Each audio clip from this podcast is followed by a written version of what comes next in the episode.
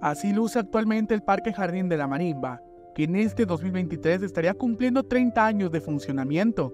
El día de hoy, precisamente 12 de septiembre, estamos cumpliendo los 30 aniversarios de nuestro querido parque.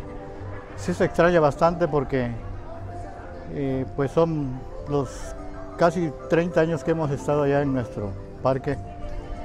Se extraña pues la, la fauna, la frescura de todos los árboles. En este día, usuarios de la estancia provisional de este parque expusieron que están tristes por no celebrar este espacio como tradicionalmente lo hacían en el marco de su 30 aniversario. Nuestro parque es un espacio cultural e internacional que acuden los visitantes de diferentes estados de, de nuestra república y de otros países lo añoramos. Pues esperamos que en término de mes de noviembre o diciembre pues ya esté terminado y ya podamos realizar este, la festividad completa. Alerta Chiapas le dio a conocer en septiembre del año pasado que este emblemático espacio sería intervenido y remodelado.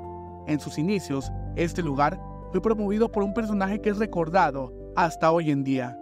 Sí, lo extrañamos, pero siendo esta una no prioridad, pero porque hay prioridades, ¿no? Pero es un espacio que este, al que le debemos, este, como lo realizó y lo dejó estipulado este, doña Elenita Arevalo de Cancino, ¿no?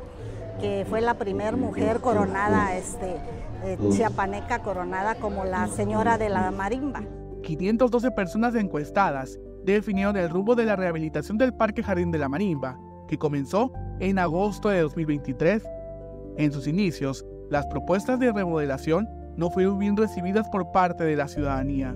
Estamos haciendo algo simbólico, ¿no? Para no desapercibir nuestro 30 aniversario, pero quiero decirte que cuando regresemos a nuestro parque, eh, vamos a hacer doble fiestas. Vamos a hacer nuestro 30 aniversario y también vamos a hacer nuestra reinauguración de nuestro parque jardín. Para Alerta Chiapas, Eric Chandomí.